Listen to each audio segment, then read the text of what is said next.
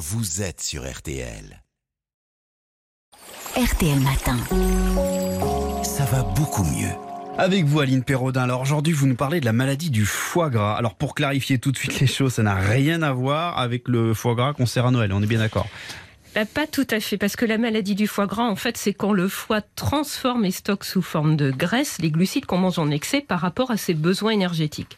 Donc, ça a quand Mmh. même quelque chose à voir avec les canards et les oies qu'on gave avec du maïs, puisque la maladie du foie gras, eh bien, elle est causée par de mauvaises habitudes alimentaires, en particulier une consommation excessive de sucre, notamment de fructose. Alors, ce sucre est présent dans beaucoup de produits industriels ultra transformés, comme les barres chocolatées, les biscuits et les sodas. C'est d'ailleurs la raison pour laquelle on parle aussi de maladie du soda. Ça concerne beaucoup de gens?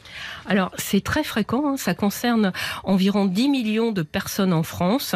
C'est beaucoup, hein, parce que la maladie progresse en raison de l'augmentation de la sédentarité, du surpoids et du diabète. Mais la plupart des personnes l'ignorent, car la maladie, bien, elle peut rester latente pendant des années. Et à quoi expose cette maladie? Alors, la maladie du foie gras, alors les médecins, eux, parlent de stéatose hépatique non alcoolique, Oh, correspond, technique. technique, correspond à une accumulation de graisse dans le foie qui n'est donc pas due à l'alcool. hein. Alors, si la surcharge en graisse est importante et si elle persiste, elle devient toxique et peut entraîner des problèmes de santé. Elle provoque dans 10 à 20 des cas une inflammation chronique dans le foie et la destruction des cellules hépatiques engendrant la formation de tissus fibreux. On parle de fibrose, m'a expliqué le professeur Laurent Castera, hépatologue à l'hôpital Bonjon à Clichy. Alors, c'est ce qu'on appelle la NASH en anglais, la forme avancée de la maladie du foie. Elle peut évoluer vers une cirrhose et ses multiples complications. D'où l'importance hein, de diagnostiquer la maladie du foie gras le plus tôt possible, car à ce stade, elle est tout à fait réversible. Alors comment euh, diagnostiquer justement? Ben, actuellement, euh, on, on la détecte le plus souvent de manière hein, fortuite lors d'un examen médical.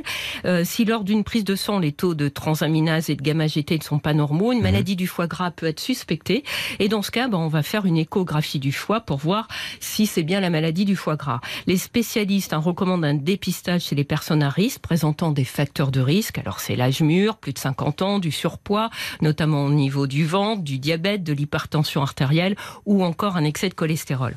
Alors aujourd'hui, c'est d'autant plus facile parce qu'on dispose d'un test nommé FIB4 qui est réalisable à partir d'une seule prise de sang.